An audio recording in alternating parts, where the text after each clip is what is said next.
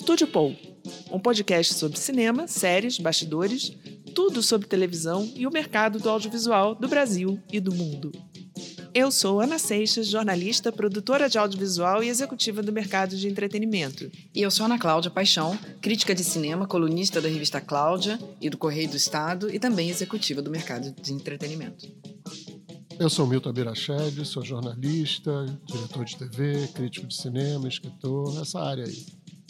Olá a todos, eu sou Felipe Boclin, sou executivo de marketing no mercado de entretenimento. Também sou criador e empreendedor do The Creators Bridge. Olá a todos e todas, meu nome é Rodrigo Saturnino Braga, eu sou distribuidor para o mercado de cinema no Brasil e analista do mercado audiovisual. No momento trabalho para a Filme B, que é uma empresa que edita um boletim, um site de notícias e análises do mercado. Além disso, ela administra também um amplo banco de dados com resultados diários dos filmes e do cinema no Brasil e é uma referência no setor. Estamos aqui no Megafone Studio, a casa que nos recebe.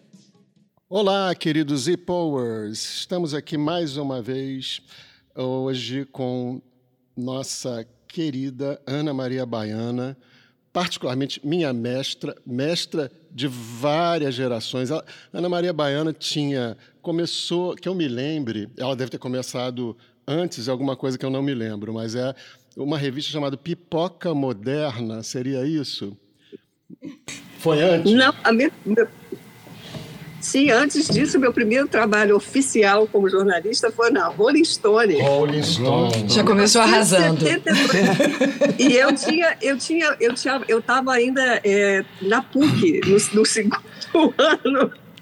Então você vê que é, era uma menina prodígio. Depois a gente vai voltar nisso aí. Mas eu quero falar é, aí depois da Pipoca Moderna. Eu me lembro da Ana no Globo. Eu trabalhei com ela no Globo, onde havia uma, uma, uma página chamada. Era, não era Rio Fanzine ainda, era. Como é que era o nome? Era, era exatamente Rio Fanzine. Rio Fanzine. Eu inventei. Eu, aliás, eu tenho. Por que, que, eu não pus a minha camiseta? Eu tenho uma camiseta disso. Eu, eu, também, eu, também, tinha essa camiseta, eu não sei para onde foi. É, é eu, eu, ando, ando, às vezes, com essa camiseta e vejo pessoas, inclusive em lugares aqui da cidade, que é raro que as pessoas vão, estão andando, ficam olhando com uma cara assim: o que, que é isso que essa mulher está usando? Eu uso com. Bom, eu, devia ter, eu, devia ter, eu devia estar com ele aqui hoje, mas estava tá, tá, tá, na, tá na máquina de lavar, desculpa. É uma falha. Brutal isso aí.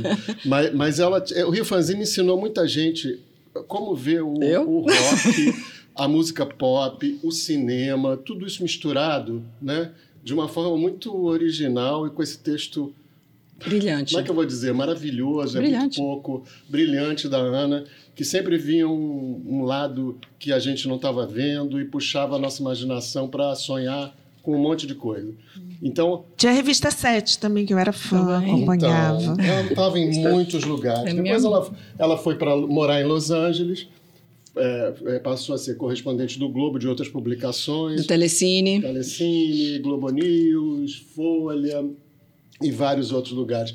A Ana é uma referência para a minha geração, para todas as outras que vieram depois, e, e acho que é um prazer e uma honra a gente estar com ela hoje aqui para falar desses fenômenos desse fim de semana e de outros, de Los Angeles, essa cidade que ela chama de minha monstra, e eu acompanho. E, e assim, e nesse lugar é, é, onde ela está, assim, que é um lugar privilegiado de uma cidade, e do Globo de Ouro, que ela participou, e de tudo isso que, a, que Hollywood é, povoa no imaginário da gente. Mas antes a gente vai passar para as bilheterias, que essa semana esse fim de semana, especialmente, a gente teve um fenômeno, aquele fenômeno que já está uma palavra meio surrada, chamada Barbieheimer, né?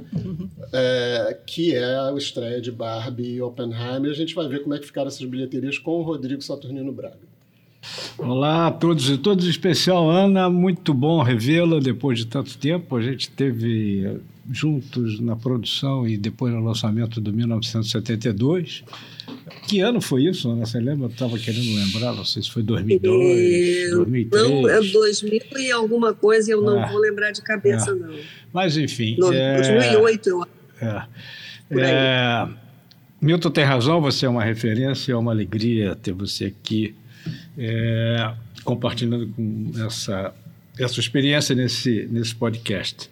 Especialmente neste fim de semana, né? Que é um fim de semana que, para gente que gosta de cinema, para gente que é do meio, para gente que tem o cinema como como modo de vida, é, é, um fim de semana que vai marcar, vai ficar marcado na história. Né? Daqui a muitos anos, eu tenho certeza, os profissionais, quando dois veteranos profissionais que se encontrarem, vão certamente comentar o fim de semana de Barbie e, e, e Oppenheimer. Né? O que, que aconteceu foi realmente extraordinário, ou seja, completamente fora do comum.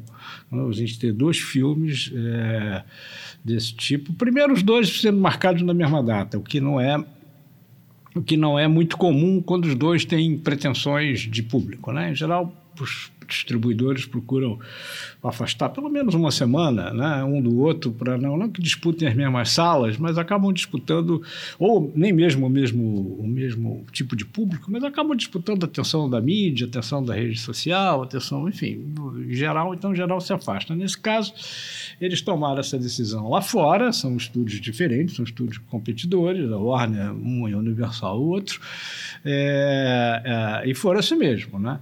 É, é, e no mundo, né, onde os dois foram lançados, os dois foram, os dois foram muito bem. No Brasil, o Barbie virou um, virou um fenômeno social, tá? é, provocado part...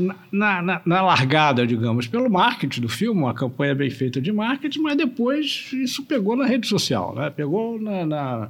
virou um fenômeno social, não é só o marketing. Você acha que Oppenheimer foi a reboque? Não, ele não Mesmo foi a reboque. seja diferente. Ele não foi a reboque, mas sem dúvida ele se beneficiou, porque essa, essa, essa, essa pouco comum, essa casual até, é, parceria, que acontece na rede social. Dizem que começou quando alguém lá nos Estados Unidos falou, vou estava comemorando um casamento, uma festa, um aniversário, algo assim.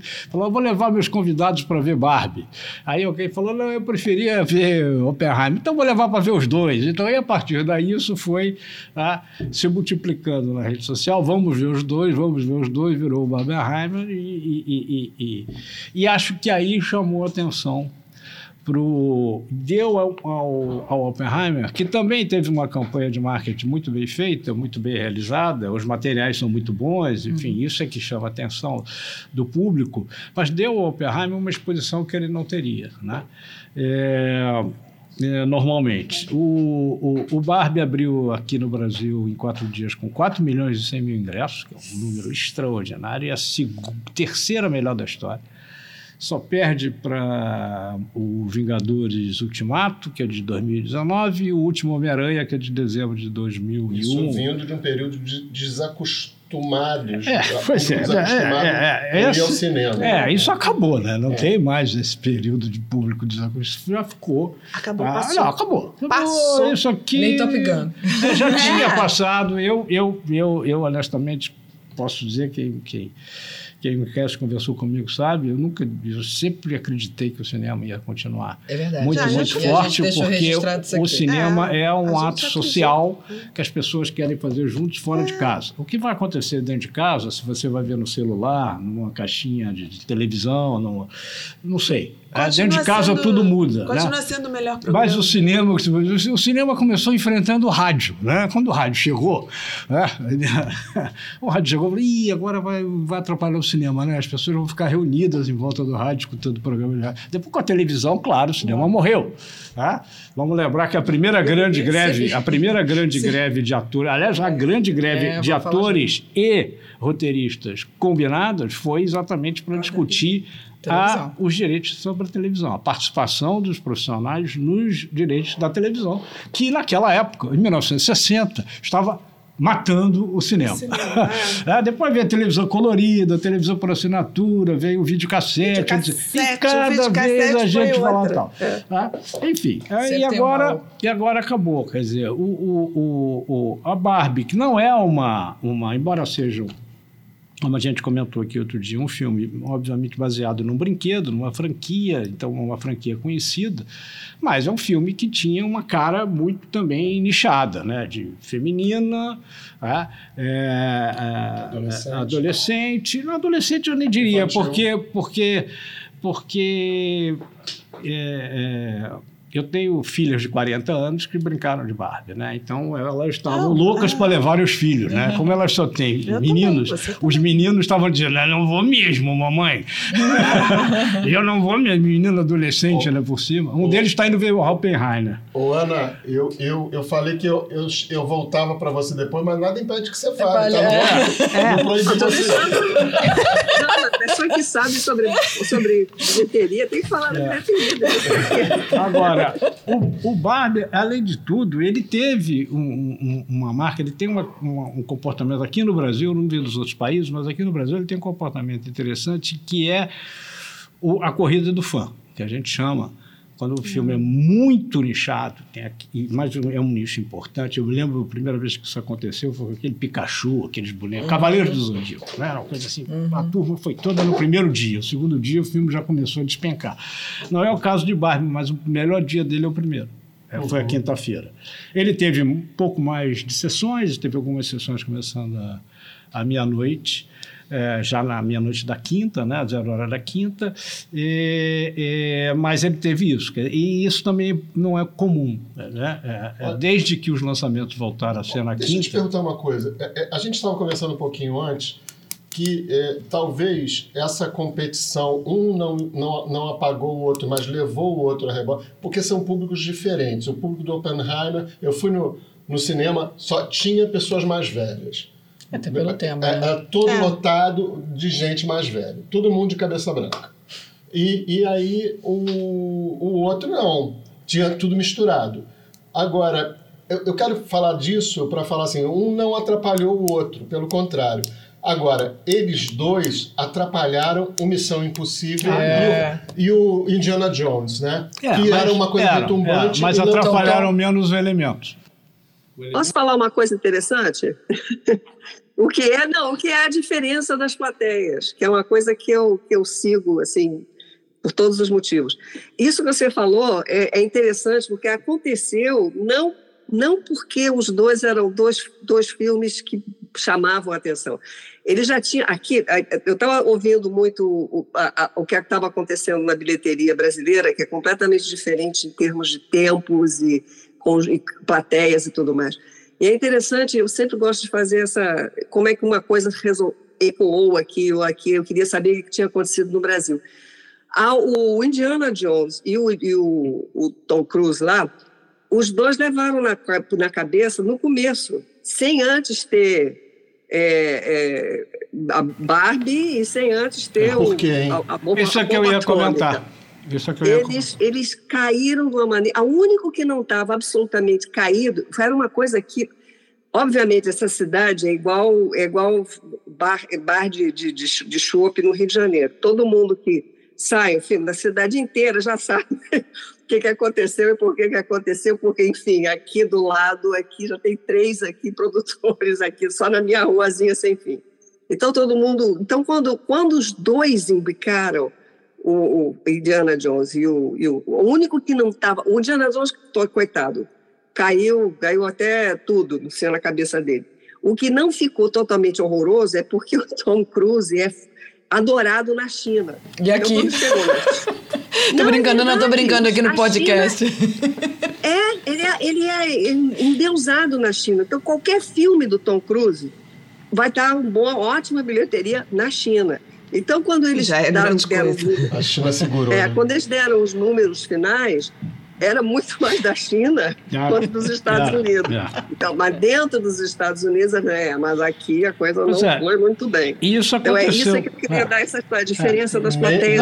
nem nem no. Brasil, né? Aqui aconteceu exatamente a mesma coisa. Quer dizer, todos os dois, os dois foram abriram abaixo do que se esperava. tá? Então eles já não estavam tão, tão fortes. Um elemento que era. E aí, de novo, tem essa, essa, essa elemento característica é do cinema. Um né? elemento, que é uma animação da Pixar, né, não ligada a nenhuma franquia, nada e tal. O diretor ah, ah, do filme logo que o filme entrou, deu uma declaração de que, ah, o pessoal já meio derrotado, dizendo, ah, hoje é dia difícil você emplacar um filme que não seja uma sequência, que não seja ligado a uma franquia, que não tenha um super-herói, que seja uma coisa pessoas- As nova. verdades vão O caindo filme, uma atrás da o outra. filme abriu, o filme abriu bem, Ah, e aqui no Brasil teve uma característica raríssima, que a segunda semana fez mais que a primeira e a terceira mais que a segunda. Isso é uma coisa raríssima de acontecer. Né? É, é uma forte demonstração de boca a boca e demonstração também que as pessoas estão indo ao cinema. Agora, elas, elas não vão para qualquer tipo de filme. Isso sempre aconteceu. Isso sempre foi assim. Né? Ah, todo, tem público para todo mundo? Tem, desde que seja bom. Se não for bom, não tem público. O público tem um um faro impressionante, né? É, é, e ele saca e, e, não vai ver. E nesse sentido, o, o, o Oppenheimer foi sim né, beneficiado por toda essa exposição, quantos, mas quantos o público né? sacou. O filme fez 530 mil ingressos, é a melhor abertura para um filme, para o filme do Nolan, exceto os Batman. Né? É, é, eu acho, a gente não tem isso apurado ainda, mas eu acho que a melhor abertura de filme histórico é difícil de apurar, porque você tem que definir o que é, é, o, filme, que é filme histórico. É, mas se você conseguir chegar lá, você tem certeza vai ser melhor. Ele tem uma característica muito interessante também. O Christopher Nolan, quando começou esse esse projeto essa dele. tese, não, quando começou a vingar a tese, lá uns dois anos atrás, de que o cinema estava agora destinado a ficar um veículo restrito aos grandes filmes eventos de garotada, de super-herói. Ah, que os filmes, outros tipos de filmes teriam que ir para o streaming mesmo, que o cinema, se não estava condenado, estava limitado a esse tipo de público. O, o Nolan foi um dos cineastas é, que disse não. Ele não, juntou não, não. as duas coisas. Os meus filmes eu faço para o cinema. Tá? Então, o próximo filme dele, que é esse, ele fez. Primeiro, ele, ele, ele, ele, ele, ele gravou ou, ou, filmou, a gente fica difícil de dizer o que, que faz, é, é, com as câmeras, com as câmeras IMAX, né? Ah. como, como você falou há pouco, né? É, é, isso deu a ele, inclusive, um, um, uma, uma, a IMAX prestigiou o filme absurdamente. Quando o Tom Cruise reclamou, reclamou, ficou. Reclamante ah, é, ficou. Ele, o filme exibiu uma semana, saiu, saiu. E aqui no Brasil, por exemplo, as 10 melhores. Isso nunca aconteceu. Eu também hoje mandei apurar. Vê aí, vamos, vamos ter uma nova marca. O melhor abertura em IMAX, porque com certeza ele foi a melhor abertura em IMAX. É. Nunca tinha acontecido na abertura de um filme, e eu não sei se isso aconteceu em outros países, mas as 10 melhores salas foram as 10 salas IMAX. Uhum. Ah. Isso nunca aconteceu no Brasil. Tá? Em público, não estou falando nem em renda, porque tem um preço maior, é, então é renda. Não, é, em público. Uhum. Tá? Em público. Uhum. Né? Quer dizer, então, agora, é, é isso. No, você no pega os cinemas, você pega os cinemas, é, são, você pega os dois filmes e olha os cinemas, são públicos diferentes. Tá? O Barbie tem um perfil mais popular, Tá? Então ele trabalhou muito bem. o Oppenheimer não é um filme facinho. Ele né? trabalhou muito bem. No, ele ver. trabalhou muito bem nas é. áreas populares. Ele trabalhou. Fez 300 pessoas, por exemplo, no cinema no Novo Carioca, que é ali em bom sucesso, ali no Complexo do Alemão. O na quinta-feira é. Não, o Barbie. Ah, não. O Barbie. Ah. Botou o Barbie lá. É, pô, não, não, o Barbie. O Barbie tem o perfil popular o perfil. Mas ele está no falso popular. Que trabalha, é. que trabalha todas as faixas de público e todas as classes sociais. Tá? Mas trabalha muito bem a área popular. O Oppenheimer é um filme mais. É, é isso mesmo, é um filme, como a gente chama, aspecto, um filme mais fino. É, mas tá? eu acho nesse aspecto, aí acho que tem uma coisa que o, o a, a, grande virada, a grande né, lance da Barbie, e eu escuto muita gente assim. É evangélica reclamando não viu e já está com medo do que fizeram com a Barbie. Não, não, é, essas bom, coisas trazem essas coisas mimimi, assim. é, tem, é, esse, e, tem esse, tem esse, e, e a Barbie ficou, ela, ela é um filme cabeçudo. É, pra Barbie. Se iludir. É, é. é tem um, tem um, tem um videozinho circulando no TikTok, eu não sei até que ponto é, é espontâneo, porque a gente sabe que não tem espontaneidade nesse tipo de coisa, pelo menos integralmente. Mas tem um videozinho circulando em que pergunta para uma menina você gostou do filme? Muito, gostei muito. Você entendeu? Não, não entendi nada. Porque não é um filme infantil. A Ana tem quer falar detalhe. uma coisa, mas é. eu, eu queria, antes, é, antes dela falar, fazer um bolo de perguntas junto. Eu tenho uma curiosidade. A gente está falando que aqui no Rio tem uma sala IMAX. Em São Paulo deve ter duas. É, só de comparação, eu queria fazer a primeira pergunta é quantas aí em Los Angeles deve ter? E... Eu não tenho eu não tenho a menor noção, porque é basicamente todo, todo, todo esse aqui na esquina, aqui no, eu, te, eu tive a felicidade de há um quarteirão e meio ter um cinema com ah, 20 telas. Das 20 telas, 10 são IMAX. Ah, tá. ah não, humilhou, humilhou, humilhou. Acabou com a gente aqui. É uma política diferente. Eles têm uma política diferente. É, chega. Não, não quero mais falar. Eles têm uma política diferente. Eles têm uma política diferente internacional, da própria Emax. A, a outra coisa, assim, nós falamos de números aqui. A gente está falando de números de bilheteria. Agora eu quero saber da crítica a crítica aí, mas a crítica na Maria Baiana também sobre os dois filmes. Ah, mas antes, deixa eu fazer só um comentário que, que, que a única coisa que está faltando para ressaltar essa questão, essa ligação do, do Nolan com os cinemas, me chamou a atenção no cartaz e depois eu reparei nos créditos do filme, Ana. Eu também queria comentar isso com você. Eu não me recordo de ter visto isso em nenhum dos outros filmes. É, e olha que eu vi muito filme. É, é, escrito, estava assim, escrito para as telas. Uhum. Written for screen. Ah, ele fez é. questão de colocar isso no material do filme. Sensacional. É, é, depois eu estava em casa, eu estava vendo uma série e estava lá escrito para televisão. Eu me lembrei, claro, não fiz questão de dizer. Eu escrevi isso para. Era a mesma coisa, mais ou menos, para... que o Spielberg fazia com, com o. Não, isso tem a ver com a briga que eles estão tendo agora, daí essa não, grande. Não, a briga que ele tinha com a televisão também. Né? É, é, lembra no final do Poltergeist, botava a televisão para fora do quarto? Ah, sim, acaba, a última cena, a televisão na rua. É. Mas, mas, curiosamente, o que está acontecendo é uma coisa que eu, que eu tô, tô vendo de perto, é que di, diante do ine, inevitável, que é apenas ir a um cinema para ver um filme, isso não é, não é mais possível. Então, o, o que eu vejo mais e mais em conversas com, com o pessoal de produção, mesmo pessoas do meio em geral, mesmo da divulgação. A, a, a, história é a seguinte: você, você, você tem um filme de pequena, pequeno tamanho com o primeiro diretor, vai, vai para o cinema ou então vai para um, um circuito de, de, de universidades, vai para uma coisa pequena. Tudo que chega, já chega do, no nível médio para cima, ele vai para cinemas e imediatamente ele vai para streaming. Não do, em horários de, por exemplo, em breve, em breve, daqui a três meses, você pode ver o Oppenheimer aqui em casa. Ele vai estar no streaming daqui a três meses. É. Que é uma coisa que era impossível de você pensar nisso, sei lá, dez anos atrás, cinco anos atrás.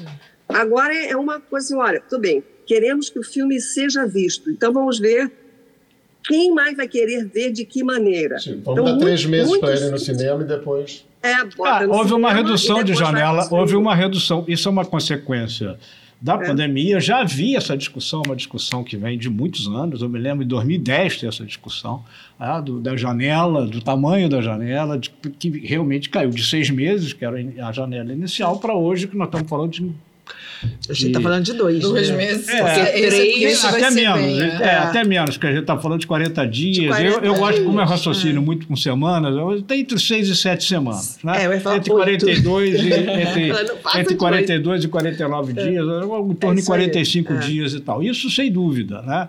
É, mas o que agora esse esse período pós-pandemia mostrou é o seguinte: o cinema é fundamental, inclusive, para a educação econômica dos, do filme. Então, para o produtor, para o distribuidor, que tem o dever, a obrigação, natura, né, assim, sua obrigação primeira qual é? Proteger o filme. Né? Explorar o filme o mais, de uma forma mais eficaz possível. Tá? Ele tem que ter lançado no cinema com uma janela, sei lá, você pode negociar. Hoje tem essa flexibilidade que não tinha, por exemplo, em 2010. Eu me lembro que a Disney quis fazer uma redução de janela em 2010 com Alice e não conseguiu. Alice no País das Maravilhas e não conseguiu, especialmente na Europa. Né? Na Europa, então, nem não tem, os exibidores resistiam muito. Né? Hoje os exibidores já não estão mais, mais resistindo, mas eles ainda, a, a, a, como a gente viu, inclusive agora na programação desse filme, porque houve isso também, né? É, eu não sei nos Estados Unidos, dos Estados Unidos, mas acredito também que houve, quer dizer, há, há, houve uma boa vontade com o filme do Oppenheimer, do, por é. parte da é, exibição. Eu acho curioso, não é extraordinária também. Eu só, eu só, queria, assim, ah. como eu fiz uma pergunta ficou em suspenso, queria que a Ana desse uma opinião aí sobre os filmes, assim, a opinião dela, assim, que ela já deve ter escrito, Você viu Barbie? Escrito sobre, sobre os dois, mas eu queria que ela falasse para o nosso público aqui o que, que ela achou dos dois. Assim. Bom, eu, eu amei, amei os dois, na verdade. São duas coisas é, díspares.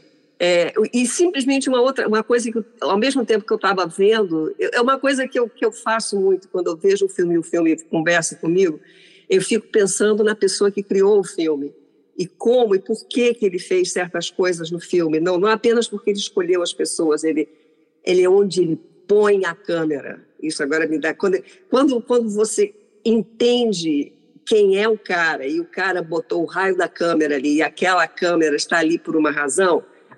E você navegou nisso, aí você fica, ah, isso é bom, isso é muito bom, isso foi feito, isso foi feito com o coração, com a cabeça, com e, e os dois, por motivos absolutamente diferentes, têm tem esse elemento. Era, era, o que eu tinha enquanto eu estava vendo. Inclusive eu estava eu estava vendo Oppenheimer e, e era, era, interessante disso que que foi que a gente a plateia. Eu estava numa pré, pré, uma preview, então não podia, não foi numa, numa, numa normal. Tinha gente de todas as idades. E uma coisa que era impressionante na, na fila onde eu estava, metade das pessoas estava chorando no Oppenheimer. Chorando, mas chorando, tinha um cara perto de mim que estava em soluços.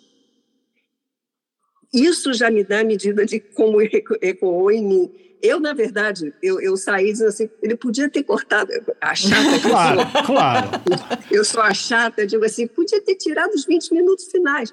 Porque os 20 minutos finais des, desmontam um pouco, para mim, essa curva incrível que ele faz, que é de pegar um, um grande mestre da ciência que descobre uma coisa, uau, veja o que eu descobri, e fazer de olha o que eu descobri numa uma carnificina, eles, uma, não há palavras para descrever, é uma, e que é uma monstri, monstricidade, se existe, apoiada por forças maiores, por exércitos, por dinheiro, por... E quando, quando chega no auge disso daí, aí é que era choradeira dentro da plateia. É, é, é, isso que me sacudiu. E a maneira, de novo, por raio de botar a câmera no lugar certo, que é a narrativa toda do gente, e me engasga, que é a noite de, do teste da, da bomba em Los, Al do Los Alamos. Aquela é uma coisa de, de exatamente, é, é, é, o olhar do Nolan fazendo isso. Então, não tem que... De, não tem, não tem mais. Então, é, é eu fui para sabendo que ia ser uma, uma tragédia e fui nessa. Então, ótimo que dois dias depois eu fui ver a Barbie. e, aí, e, aí, a Barbie... e aí, qual o momento de câmera bem colocado na Barbie? Ah, é toda. A, de novo, eu, eu gosto muito da pessoa, da, da Greta Gerwig, que escreveu, escreveu e dirigiu, Com e é uma das produtoras Noah do filme. Né? Exatamente. E ela, e ela, eu já tinha conversado com ela um tempo atrás sobre filmes, sobre mulheres diretoras e tudo mais. E eu, eu eu sentei já sabendo do ponto de vista que ela, fala, que ela faria. Ou seja, se você é uma garotinha, vai ver uma história da Barbie. Se você está usando, como eu estou pensando, estou usando a Barbie como, olha só como é fácil ser mulher, é uma outra história. E a outra coisa que eu descobri, é, então, então eu estava assistindo, eu estava mais, eu estava vendo a Greta Gerwig, dizendo assim, e toda hora, que horas que eu estava sozinha na cadeira, rindo, assim, vocês não estão entendendo que não é, não é uma bonequinha só, é, é toda uma história de quem você é sendo uma mulher e um namorado safado. E, é, e o mundo que ser criado para ele, para ele ser alguma coisa, e ela tem que ter um mundo para ela, para ser uma coisa nessa. Eu vi dessa maneira. E, e eu achei. Assim, quando terminou tudo, rapidamente a gente podia dar um alô para a Greta e ela diz exatamente isso: eu quero que as garotas, crianças gostem, mas nós também podemos entender o que é a brincadeira que a gente fez. E depois, um tempo depois, eu botei inclusive isso na, no Facebook, as pessoas estão achando que eu sou louca, mas é, não é, é verdade, porque depois eu, eu, eu vinha saber de ambos que as duas, essas duas premissas tinham surgido sem, sem que um conversasse com o outro. O Christopher Nolan, desde o começo, queria pôr aquela, que aquela frase fulminante que começa o filme. É, eu, eu, né, eu sou eu, ah, sou eu ia te perguntar Deus, sobre isso, as ah. duas inspirações. É, ah, eu vi, eu vi eu o seu sou, Eu sou Deus e vou, posso destruir os mundos. Isso estava já já estava com parte da história e é basicamente a, ba, a, a base do, do filme. Explica para o nosso público Gerwig, da onde vem essa frase. Do Bhagavad Gita. É um poema indiano. E, por outro lado, e que só vinha saber depois de ver o filme, a Greta fez o roteiro. Espera um instantinho que eu vou ter que agora fechar aqui. Vocês estão vendo o barulho? Não. Não, não, não. não. não. Então, tá, porque eu estou vendo. Bom, ela, a, a, a, história que ela montou é a história baseada da descida de Inanna ao inferno. Se você lê, procure ler, é, uma, é um mito da Suméria que é a descida de Inanna no, para o inferno. É a história da, da, da, da, da Barbie. A, é a, o martel é o, é o, inferno, ela tem que descer lá para ver o que, que, funciona. E quando ela volta, o namoradinho já está já tinha chutado. Mas é, é Inanna. O e som que só quer. Isso, ela fez isso, é, isso deliberadamente. Isso é muito interessante, é as muito duas histórias terem inspiração, os dois filmes, inspiração em sabedorias ancestrais, né? Assim. É. Ah. Exatamente. E de, e de maneiras. Quer dizer, o caso da, da bomba atômica está inclusive porque o, o próprio o próprio Oppenheimer disse isso. Ele, ele, ele, tem, tem um momento quando ele foi começou a ser arrastado a todos os tribunais que depois deles dizerem depois daquela cena que é uma coisa que é o, o, o milico lá assinando assinando para deixar soltar a bomba em, em Hiroshima uma das cenas mais é, Matt Damon, eu digo, Matt Damon deu quase, quase, quase Bateu, né? destruiu Mas dentes. ele, ele tá muito bem, né? Ele tá ótimo. Sim, ele e Robert Downey Jr., né? Robert Downey Jr. Que é um ótimo ator, né? sempre foi. Né? É, o Matt Você vai, será que vai ser lavada no Oscar? Vai, né? É. ah, vai. Tem muito é, tempo até lá. acho que vão, acho que vão, acho que vão emplacar. Porque os, os, os, os artistas são ótimos em todas as situações, em todos os os lugares. Mas, mas é isso, a, presença do Bagdad, Bagdad, que já estava lá por causa do Oppenheimer, que ficou quando quando a, quando as, aquela, aquela cena no final em que ele é carregado a todas as todo mundo não você você você não. Como se ele fosse o único que tinha criado uma monstruosidade dessa. É, isso é usado e a Greta Gerwig diz ah não é porque realmente eu precisava de uma estrutura que fosse essa questão de quem é ser mulher, e eu, eu usei o, o, mito de Ninana. Então, olha, não é, não é uma coisa interessantíssima? Você vê dois, dois, dois, dois realizadores de completamente materiais diferentes, ideias diferentes, não se conversaram, pegaram dois elementos de mitos antig, antiguíssimos e criaram Barbie e uma bomba atômica. isso, é, isso, é, maravilhoso. Agora, e dá, um, dá uma base, né? Que... Isso é o cinema, gente. Isso é o que é, mexe no é, meu coração. O, o, exatamente. Agora, a gente falou de Oscar, né? Você acha que Margot Robbie está despontando também? Ele botou o boi na sombra aí, né, agora, né? Eu, eu, eu, eu acho que sim. Acho que vai. Eu, eu saberei em breve, porque eu acho que teremos Golden Globes aí para eu trabalhar muito neles daqui a pouco. Estou de férias agora. Levantou a bola. Que bom. Faz a boa é, notícia. Eu, eu, oficialmente eu não posso dizer nada. Ah. então, olha aqui. Então vamos, então vamos combinar. Quando você puder, você avisa e volta aqui e fala. Não, não, não eu, só, que, eu só queria perguntar uma coisa, ver se você pode falar. Assim, para o nosso público, Ana trabalhou com Golden Globe há muito, quantos anos, Ana? Gente, eu, olha, eu comecei a fazer, eu fazia, entre outras coisas, eu criei um site para o Golden Globes, que isso foi, sei lá, 12 anos atrás. Eu e... inventei um, um website sobre Golden Globes. Então, a gente fazia a ligação entre o site e fazia a cobertura arranquei as pessoas das cadeiras lá dos meus colegas. E, gente, vamos trabalhar, vamos fazer que coisa incrível. Vá lá para os bastidores. Afinal, são jornalistas, né? É, são jo é, jornalistas. Todos jornalistas. Tomando, e o que, que, você acha que vai acontecer agora que, que, mudou de mãos? assim? O que, que vai mudar na festa e na cerimônia, na premiação? Acho que, acho que vai ser muito bom, porque tem dois... Tem a DC, que é muito boa, que é o ele tem e tem o Eldridge, que é uma mega empresa que trabalha com, inclusive com pequenas produtoras. Ele, eles, eles têm vários. A A24, por exemplo, é um dos do Eldridge. Então, eu conheço, eu conheci pessoalmente e tal. São pessoas bem intencionadas, pessoas que sabem o que fazem. Eu estou super curiosa de saber o que vai acontecer. Eu sei que, que, que, vão fazer muitas coisas novas, que eu não sei o que, que são, e que vai ser em várias, várias medidas de mídia. Não ah, vai ah, ser aquela coisa dentro de uma. De dentro uma, da imprensa estrangeira não é mais, né? Ah, não, porque não existe mais.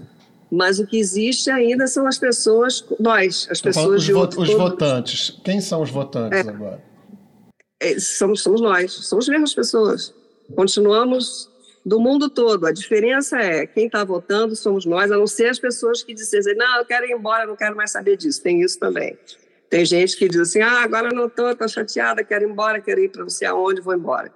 As pessoas que ficam, que vão ser muitas, vão continuar votando e, além disso, vamos estar em, dentro da produção. E eu, eu me lembro, eu eu me lembro de você contando de uma prática que é normal, assim, tá, nas vésperas, porque você vota, né?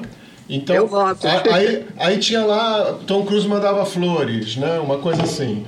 Você acha que, que vai ter um controle desse negócio depois dessas denúncias? Vai ser proibido? O que, que vai acontecer com esse controle aí? Vai ser, vai ser altamente é, é, controlado. Não, não pode ter. Era uma coisa que eu brigava todo ano, eu brigava todo ano. Eu, era sempre, ah, não, ela, ela é uma chata. Eu digo, você é uma chata mesmo, eu vou continuar sendo chata e vou devolver tudo. Estou devolvendo, a não ser que é uma coisa assim, uma das minhas netas disse, ah, para mim o brinquedo, tá bom, então vou dar para minhas netas. Dar uma Barbie. Ótimo. é, é, exatamente, seria uma Barbie. Seria uma... Aliás, as minhas duas odeiam as Barbies, porque elas são muito, muito são muito avançadas essas meninas. Mas havia sempre essa, essa atenção da, de, de outros, dos colegas que, tá, que tinham a minha posição e os que não tinham essa posição, pelo contrário, queria, enfim, não vou entrar nos detalhes. E eu conhecendo agora a DCP e a Eldridge, a maneira como eles agem, eu acho que acabou a festa. Não pode de jeito nenhum, não pode ter presente. Já o ano passado, já esse ano, na verdade, já não teve. Não podia ter hipótese alguma. Nada, nada, nada, nem pirulito.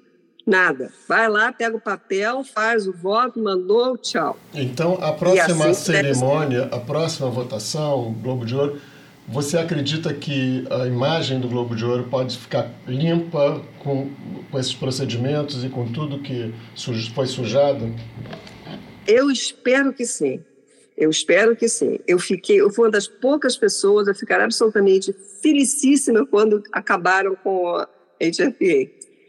Eu quase, quase me matava quando eu confessei que finalmente eu estava felicíssima de me livrar desse, dessa coisa que eu não posso dar os detalhes, mas nunca me deixou feliz, mas enfim, era a situação em que eu estava, onde eu trabalhava, era o que eu fazia e tal. É, e a razão que eu acho que tem ainda uma possibilidade é que há uma, foi essa separação. O Globo de Ouro virou uma coisa com sua própria vida. Abaixo dela está o DCP, o Eldred. Beleza, é isso daí. É, é, é, neutro. Quem quiser votar, vai votar com essas regras. Se você não gostar, vai para sei lá para onde, onde você gosta. Vai para o Mediterrâneo, vai para o Alasca, sei lá onde é que você quer ficar Oh, mas para votar é isso aqui, com essas regras, é dessa maneira, fim de papo. E, e, verdade, Ger... e com o Rick Gervais de novo apresentando para deixar todo mundo tenso. Que é um constrangimento, né? Eu tô brincando. Eu não sei quem vai ser, não sei, na... não sei absolutamente nada. Eu sei é que eu vou trabalhar, mas eu não sei o que eu vou fazer. A Ana Cláudia tem uma pergunta para você. Não, eu já até vou mudar um pouquinho, sair um pouquinho aqui do Globo de Ouro. A gente já estava conversando outro dia que a gente tem acompanhado daqui, Ana, essa, esse momento que a gente já discutiu um pouquinho aqui, que é a greve, essa greve, essas greves que a gente resume numa só, mas na realidade são duas greves e, e ah, sendo que a que eu acho que eu estava lendo essa semana, que é a mais triste, é que é dos roteiristas, os estúdios jamais, desde maio não sentam, não conversam, com os atores ainda conversam, mas com os roteiristas não querem papar sem fome, vamos aí com a inteligência artificial. E a gente tem nesse momento, assim, alguém ainda chamou, ah, é uma, é uma revolução existencialista. Eu acho que eu não sei se está querendo desfazer ou está querendo enaltecer, ficou uma coisa. Vou dar o crédito que estava botando um outro momento, mas é um pouquinho da sua impressão, porque você é roteirista, convive com o pessoal, está aí em Hollywood, e como é que tem sido? Porque isso é, é vital né, para o negócio e para e o que tudo que a gente vai ver, que a gente vai consumir agora.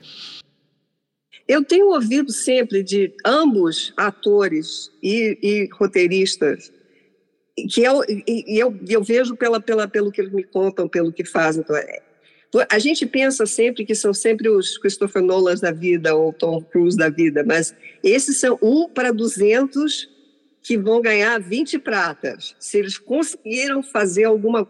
E a, e a realidade. Teve, uma, teve um texto de um ator que eu vejo, um cara, é um cara desse que você vê televisão, você vê a cara dele, todo, ele faz, em geral, fotos, é, personagens de bombeiros e policiais. Mas ele está lá em tudo que. E ele, ele, o texto que ele faz é exatamente isso. É, e você vai ser o cara do bombeiro, você vai ficar no set durante cinco dias, sem fazer direito, sem nada. No fim, você vai sair daí com 20 pratas, porque está pelo número de horas. E isso é que é um ator. O ator não é o, o, o estrela.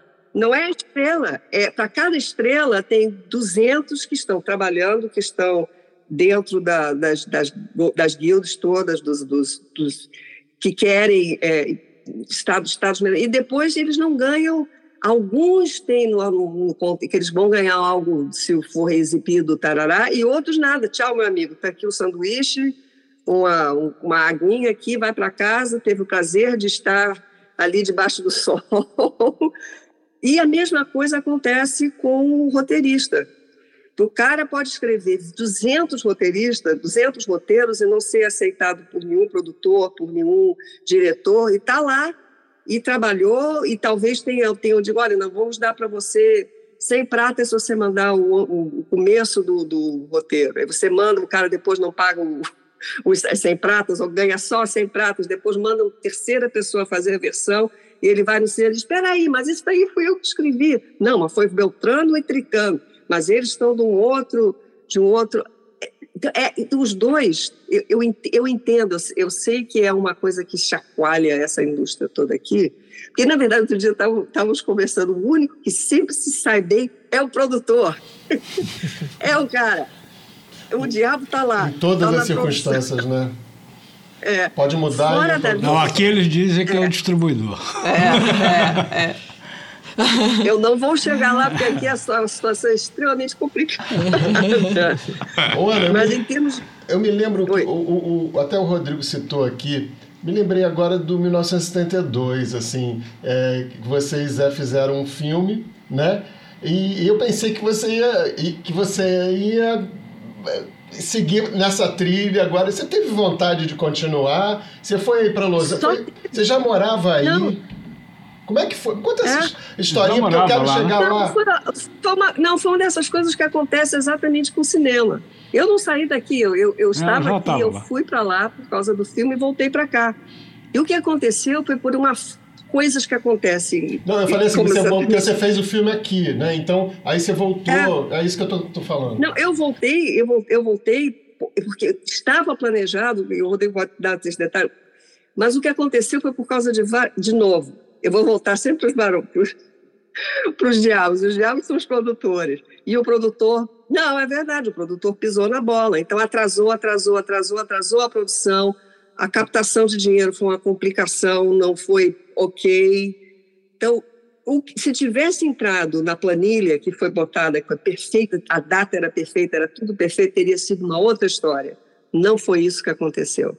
Foi dois, quase dois anos depois da, da data perdida. Então, aí, aí todo mundo que é do cinema sabe. É, aí desmorona. É impressionante como isso, como isso imprime na tela, né? É impressionante como é, esses percalços E aí, eu, eu, para mim, foi, foi uma coisa muito, é, é, é, é muito dolorosa para mim. Isso fez você des desistir assim de seguir nessa trilha ou você nem tinha vontade de seguir? Era só aquele filme Não, eu mesmo? tinha muita, mas eu estava arrasada eu estava arrasada, porque era uma, uma história que, que tinha desenvolvido com o maior carinho, que Fala eu não tinha rapidamente da história, que... qual era. Era uma, uma, história de jovens se apaixonando em 1972, né?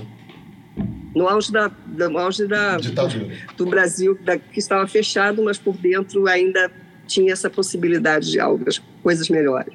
E com a música, com muita com música. música. Muita música. Então, você vê, você vê uma coisa que você. Eu, eu não pensava nada, eu pensava, é um filme pequenininho, gente, que isso, a gente faz isso, vai ser ótimo.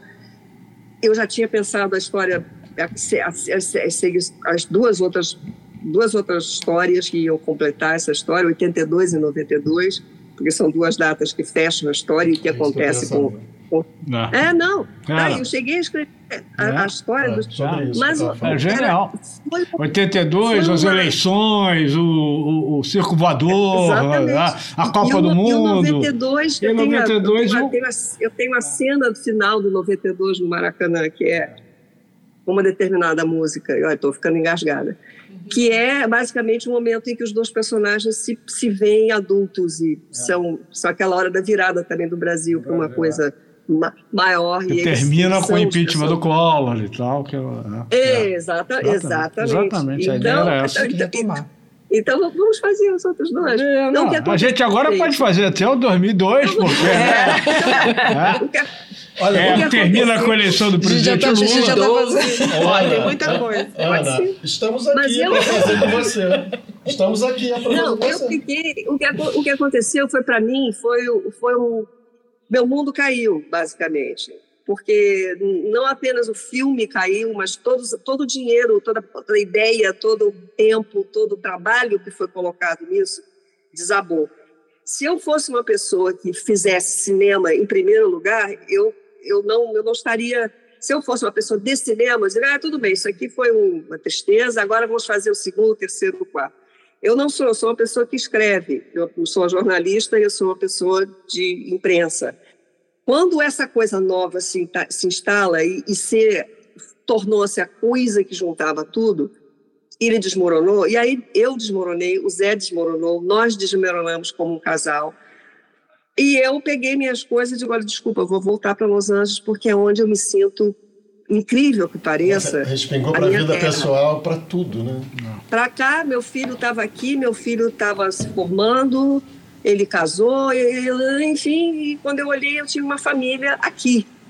E eu não tinha a história que eu tinha anterior e que desmoronou junto com o, o filme. Não. Ana, não esse, esse roteiro de 82 e 92 existe pronto, assim? Um argumento? Não, eu não escrevi. Eu, eu escrevi dois argumentinhos. Eu nem sei nem onde estão. Ficamos, eu fiquei eu curiosíssimo para fazer esse negócio. Eu, fico, é, eu, nunca, eu, eu, me lembro de conversar feliz. com a Ana sobre isso. Oh, a, tá a gente já vai transformar o podcast numa reunião aqui, a gente vai é, desligar a câmera. Eu acho que a gente vai aí procurar esses argumentos. Vamos fazer uma sala de roteiro eu, eu achei que não tinha mais saída.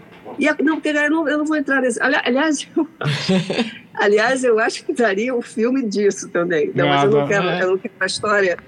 Não, porque realmente, realmente foi. É difícil de, é difícil de escrever, descrever o que foi para mim. É, é uma. Quando, quando você vai numa direção e de repente tem um, um buraco desse de, de filme de, de terror você cai toda dentro Suga daquele buraco tudo, e vai para. É. Foi o que aconteceu comigo. Eu é. tive que me refazer, refazer minha vida, refazer tudo. E é aqui que eu estou. Ana, Ana Mas citou eu, aí eu, o, filho, eu, o filho dela. Só para fazer um parênteses, o filho da Ana, o Bernardo, ele foi, é, é, ele foi diretor do Museu do Oscar, ou ele é Isso. é agora? Ele foi diretor do Museu do Não, Oscar? Ele, não, ele é, ele é diretor, ele, é, ele foi de várias coisas, ele foi do, do Museu Lachman, ele agora é diretor do, do, Museu da Academia de Cinema, que é, do, é Academy Museum of Movie Pictures. Que é o Museu do é. Oscar, né? Não, é, não, é, é o museu da, do cinema, do não é cinema. é necessariamente tá, do tá. Oscar. Tá. Ele tem, ele tem, aliás, é uma sala pequena que tem Oscar. Uhum. O resto todo é história de cinema. E ele é, já está trabalhando para o, o, o museu do, do George Lucas. George Lucas, isso. Hum, Esse a gente está super curioso. Para o nosso público que não sabe o que é LACMA, é o Museu de Arte Moderna de Los Angeles, né? Ele, ele é o diretor do, do, museu do George Lucas, que tá, ele tá, ele é o diretor, tá, não existe ainda, mas eu, eu, sei onde é que vai estar, eu já olhei a, a, a, a, o treco lá com o meu pai ser, e ele é o diretor, é o que está diretando E o museu da academia, é ele, ele é o que diretor maravilha. lá. A gente vai, eu caça, volto e a gente vai apareço atrás por dele. lá. Eu, eu, eu, eu apareço por lá e eu, eu adoro quando tem um evento, tem um cinema, o cinema do, do museu é fantástico. Os- as cadeiras são muito desconfortáveis, mas a, a tela é um espetáculo.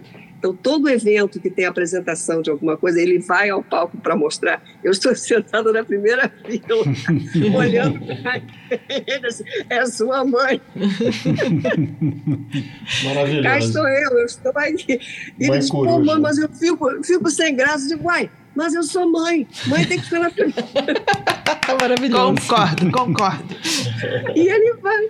Outro dia eu- teve uma- um, um cara que é um diretor e ele também toca piano. E é uma coisa linda, ele faz retro, repro- ele é um dos caras também que faz reprodução de filmes que são encontrados, às vezes dentro de latas e tudo mais. E ele é um, um- um- dá um jeito de, de restaurar filmes antiquíssimos, coisa. E ele então fizeram um- esse eu não vou esquecer nunca. Eles eles fizeram eh, todas as todos os filmes que já estavam sendo já estavam em, em, em situação que já podia exibir nessa tela gigantesca e ele tocando no piano que é não tinha mais eram de muitos anos muito antigos então ele tinha que ficar tocando ele ele foi levado para, para o palco para ficar tirando as, as páginas virando as páginas e eu sentada só olhando aquele piano Gente, e ele tirando as páginas muito bom.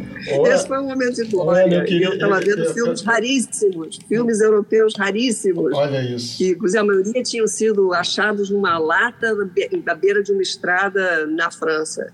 E eles tinham restaurado, estavam sendo vistos pela primeira vez, e ele plantado no piano virando a falta.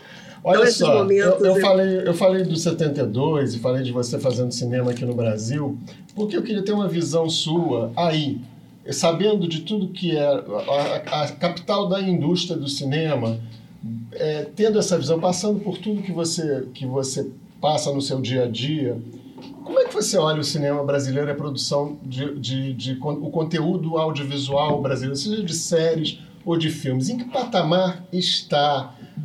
É, o que, que você acha que é o problema? Ou, e, e esteticamente, assim, como uma visão artística também. Eu quero tudo misturado, assim. O que, que você acha do que você vê? Daí. Eu, eu, eu, eu, eu vejo muito pouco por, por, por, por outra razão, porque eu vejo mais o que está disponível aqui. Um dos problemas é isso, o que é feito no Brasil, eu não vejo aqui, é difícil de estar, de estar mostrado aqui. Quando tem, por exemplo, tem um, eu acho que vai ser em agosto, é, uma, é um documentário, vou lá ver. A moça me convidou, eu vou lá, eu vou lá ver, mas é um para 20 para eu ver. É, uma- porque senão eu não, eu não sei se está aqui. A última vez que eu vi foi de novo na. Foi, aliás, na tela da academia. E eu acho que foi um. Não, não me lembro qual foi o filme, mas é o filme que estava em jogo para o Oscar. Não, o Marte 1. E eu não lembro mais Marte 1. É esse. Então foi esse, foi lá, exatamente foi no cinema da academia, inclusive. Estou lembrando disso agora. Foram os dois que tem esse e esse agora que eu vou assistir agora. Mas eles. Quando, quando. Ah, mas teve aquele filme brasileiro, mas teve e eu não vi, porque agora é que eu soube que já passou e não está em nenhuma tela.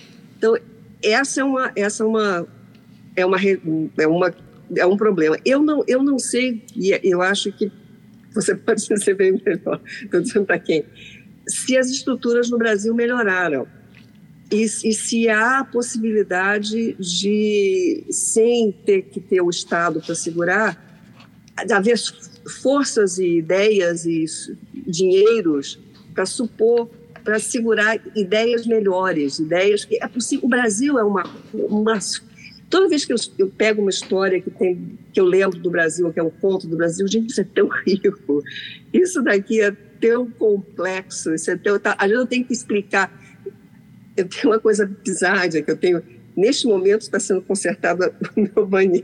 eu tenho que dizer. Vocês estavam ouvindo o barulho? A gente Não, a gente não está Não, a ouvindo gente não está ouvindo porque ele filtra. Não, não ouviu porque a gente tem, foi, uma, foi uma, um cano que rom- rompeu dentro da minha, dentro da minha casa três dias atrás. E, a- e o cara que está consertando, que é uma pessoa maravilhosa, mexicano, E ele fica perguntando isso, como são os filmes brasileiros, olha só.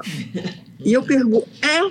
E eu pergunto, mas, mas o que você gostaria de ver? Eu não sei como é o Brasil, ele dizia. E aqui, para você ver filmes mexicanos, é moleza. Tem cidade, filme, tem, tem, tem cinemas aqui que só passam filmes guatemalas, cubanos e, e, e mexicanos. Eles vêm para cá, tem uma, porque a plateia aqui é diferente, tem uma plateia Latina. multitudo. Então é mais fácil aqui você ver filmes mexicanos daqui, da, atuais, não filmes do tempo da antigamente, não, novos, do que brasileiros. Então, eu, quero, eu, eu quero juntar isso que você falou com, é com, uma expressão que você usou, ideias melhores, né? O que, que seriam é. ideias melhores para o cinema brasileiro? É refletir melhor o país?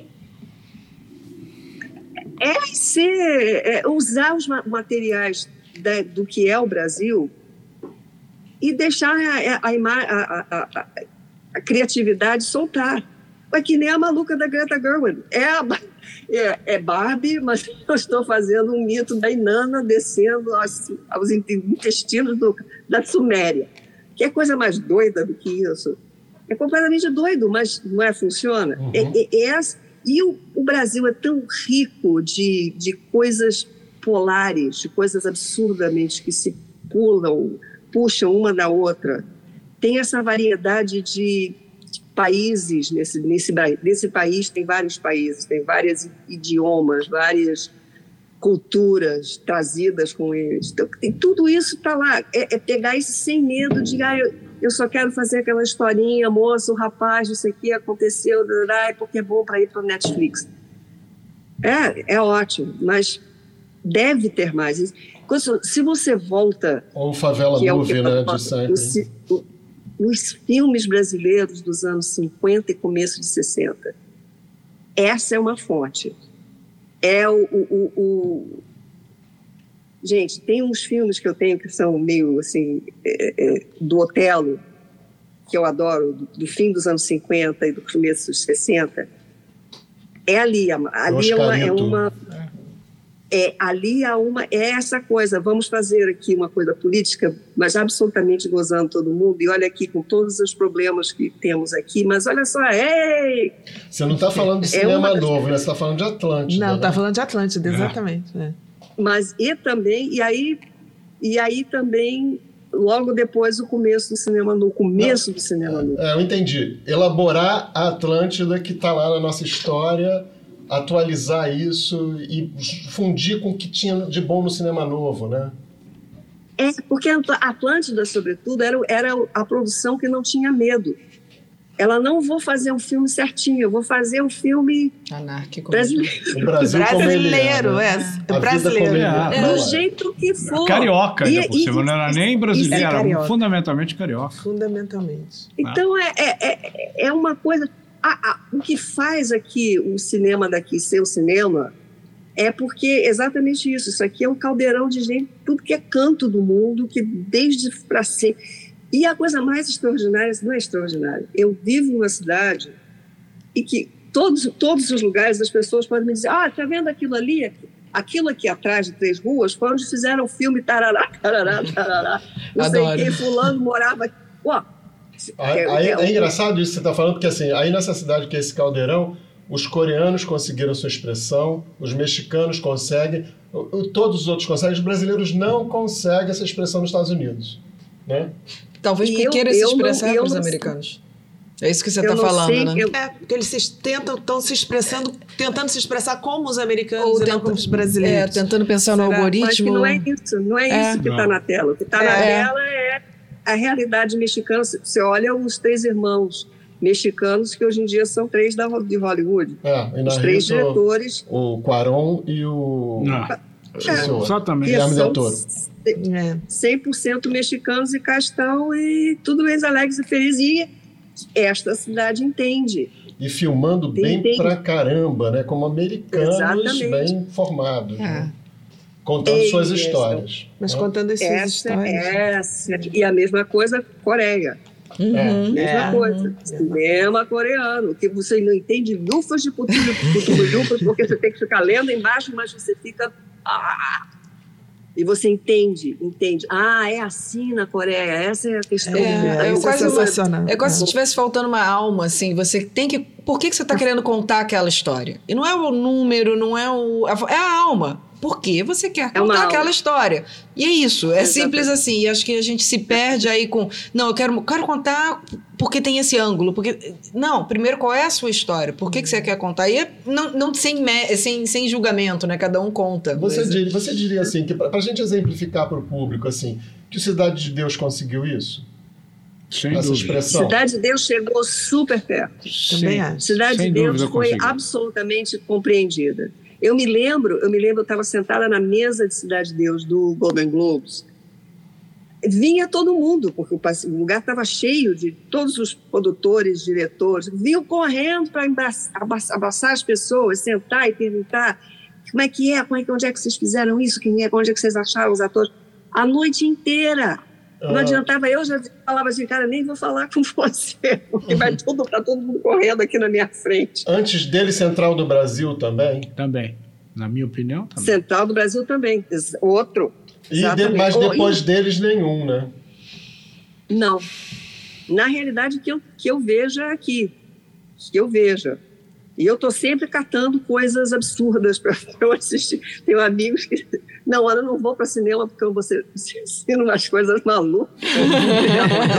não, mas é tudo, é tudo, é, é, é tudo muita exceção, né? Agora, tem uma coisa que a, Ana, que a Ana colocou e que quando eu penso aqui, por exemplo, na Coreia, isso é muito evidente, e até mesmo, quer dizer, nesses cineastas mexicanos que vão para Hollywood. Quer dizer, o México, a estrutura, a estrutura de indústria no México para o cinema mexicano é muito ruim também, tá? É, os talentos afloraram, foram para Los Angeles. Enfim, eles têm, obviamente, uma proximidade cultural com Los Angeles, óbvio. Né?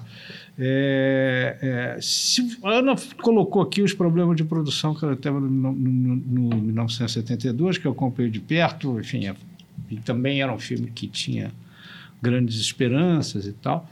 É, até porque eu era aqueles jovens ali, aqueles personagens, eu tinha a idade deles em 72, né? Então eu tinha também uma, uma, uma, uma ligação, um carinho né? com o filme muito grande e tal. É, se você não tiver estrutura, não tem ideia que vai vingar quando eu falo em Atlântida, tinha, Atlântida tinha, era, era, era, era um estúdio que operava como, como um estúdio pertencente ao maior exibidor na época do Brasil, que era o Luiz Ferdinando Ribeiro, né? e que saía já com pá, pá, pá, pá, marcado, programado com antecedência, tudo certo e tal.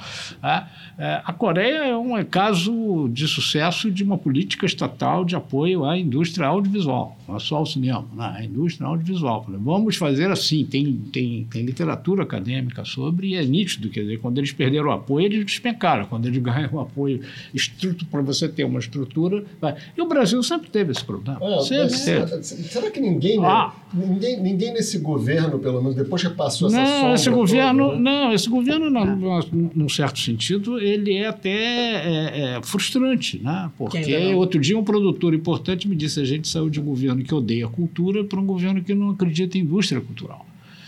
É, então, se você tem, se você Isso não é tem uma política pública perfeito. de apoio à indústria cultural, você não vai ter filme industrial. Acabou. E a gente está falando aqui de indústria. É. Você pode ter uma ou outra exceção que vai de repente aparece uma exceção e, e você fica depois escrevendo como é que aquilo como foi possível que aquilo surgisse porque é um milagre, né? É, e você não vive de milagre. Né? Milagre é errado, senão não fosse, não seria milagre, né? Milagre é sempre uma exceção. Aí a Argentina consegue, né, um é. pouco, né? É, mas a Argentina tem um outro perfil também, né? Quer dizer, ele tem outras facilidades, ele tem a facilidade da língua, ele tem uma facilidade de exportação para um mercado muito que chega é. a ser economicamente mais importante até que o mercado brasileiro. Aí, na, na América Latina, tirando o México, Ana, qual é, qual é o país que aparece com uma produção mais presente aí, de onde você está? Para o México. Tirando o México. Argentina e Chile. Não. Chile. O Chile, o Chile, Chile tem feito Chile. coisas Argentina boas ultimamente. E de vez em quando tem Cuba, aparece um de Cuba. É, as, as, pessoas têm me falado da Colômbia. Não, aqui não chega, não sei se chega aí. Tá? Mas Colômbia, Colômbia eu não é, tenho visto. Né? Mas Colômbia já me falaram. está se tornando o lugar para as pessoas filmarem lá, mas é. não são produções é, da Colômbia. Isso, deve ser uma coisa então por aí. É. Tem um festival tá de Cartagena lá também. Não, né? sempre teve. Cartagena é um grande festival, né? um festival é. ótimo.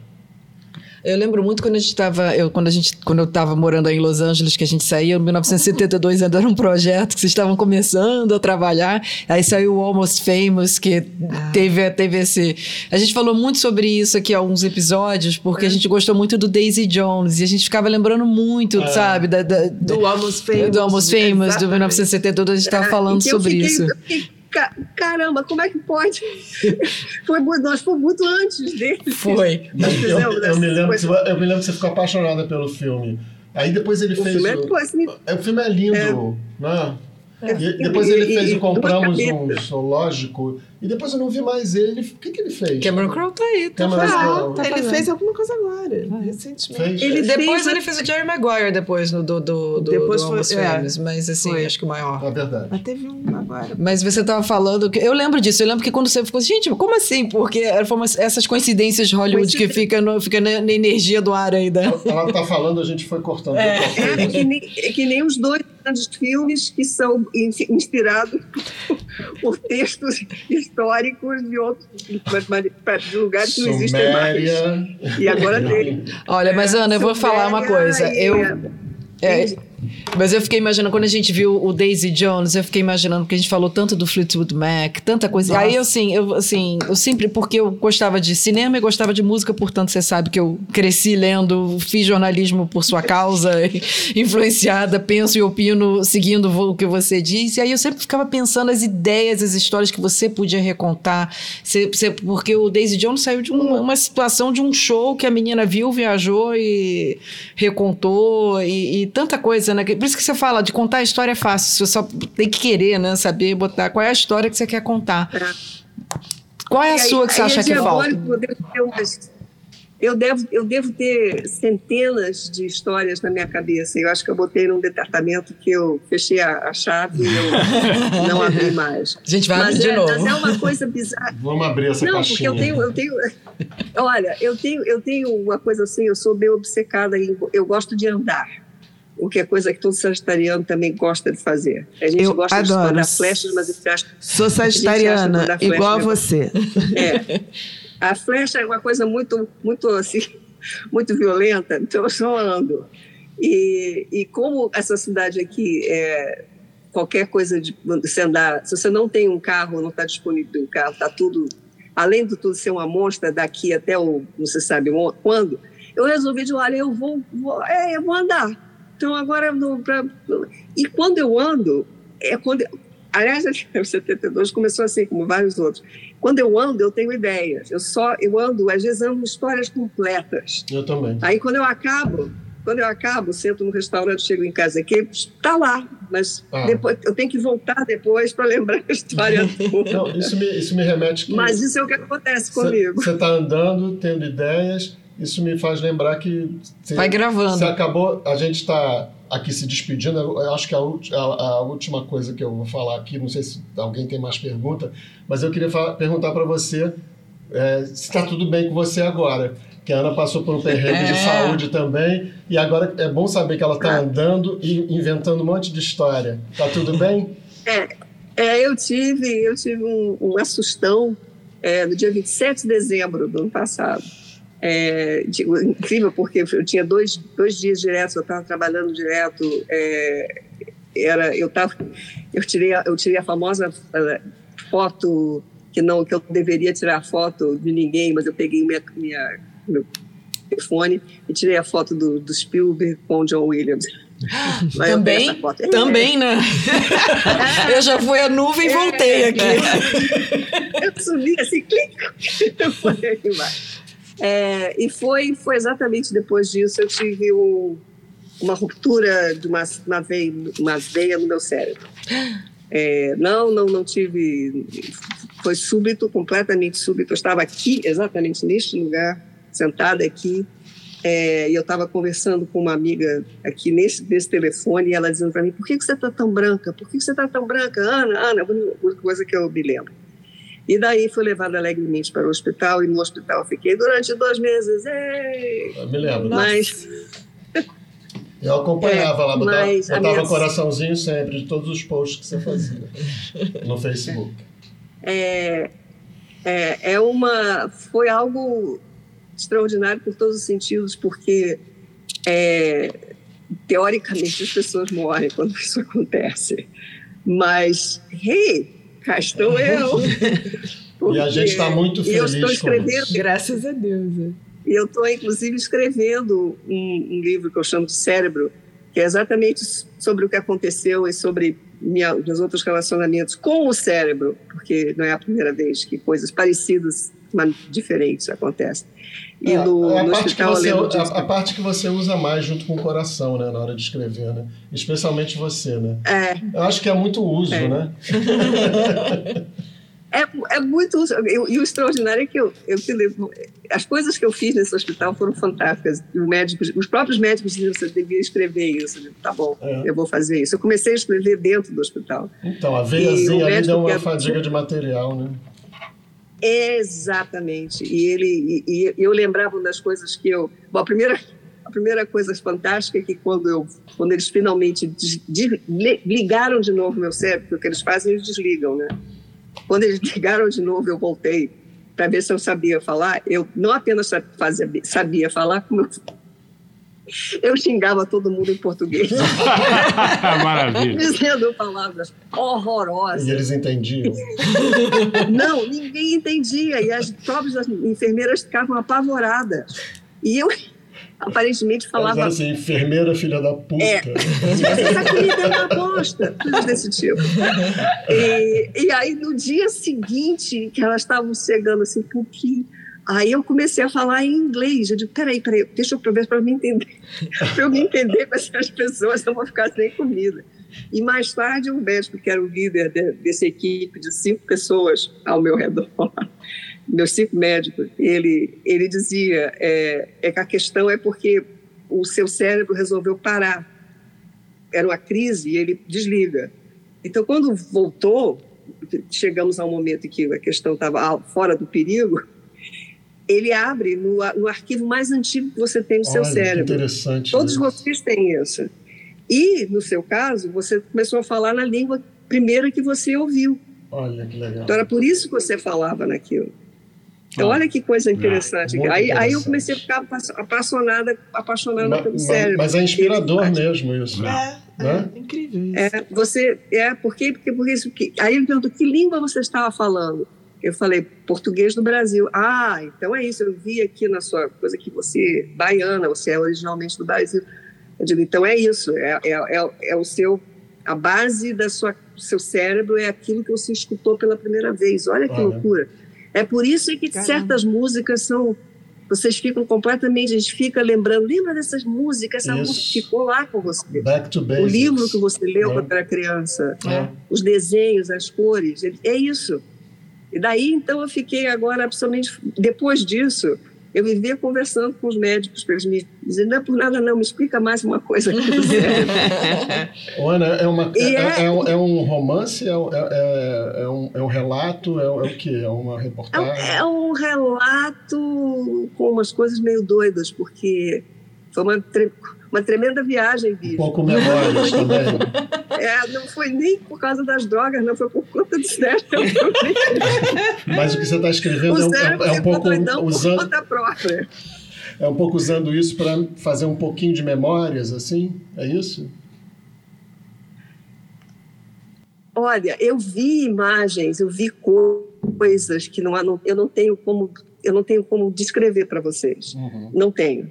E é curio, incrivelmente que no outro momento eu estava vendo um documentário sobre é, a organização das estrelas, como ela se. E aí eu comecei, é um documentário, eu digo, gente, eu estou vendo o que eu estava vendo lá no hospital. Ah, que legal. Olha. Muito bom. É uma coisa que eu digo, gente, da onde que. Como? Porque tem, teve um período todo, que é esse período, quando o cérebro, por um grande tempo, depois que eu, que eu aprendi porque a primeira que eu, a coisa que eu ouvia o tempo todo era o médico chefão dizendo assim: é, eu devo abrir ou eu devo esperar? O abrir era obviamente abrir o meu cérebro uhum. e ter uma porque é uma coisa perigosíssima. mas ele resolveu esperar. Que então era esperado. Essa não fazia nada. E ele foi xingado também por isso? Foi xingado. Foi xingado. Ele e as enfermeiras. Depois eu tive que por favor, em, em inglês, por favor, ele dizia, não, foi muito importante. Foi muito importante. Não, e depois eu também ensinei balé para as enfermeiras, mas isso é uma outra história. Gente, Porque eu queria mostrar a elas que eu não caía. Gente, com essa então, imagem, com esse papo lindo com a Ana, que eu adorei. Nossa, e acho que todos nós adoramos e torcendo para que tudo permaneça da melhor forma possível. É... Não, agora meu, meu, meu próximo, próximo passo agora finalmente é comprar um carro, porque venderam o meu carro porque diziam que eu jamais poderia mover o carro Amor, amor, eu, amor, eu lembro que você tinha um Audi lindo e enorme. não, eu não tinha mais. Eu, eu tinha um Mazda que eu adoro, que, então. vender, que eles venderam. Enquanto eu estava no hospital, eu digo, cadê meu carro? Venderam. Mas olha, a gente, a gente tem muito pouco assunto, mas a gente espera contar com você outras vezes.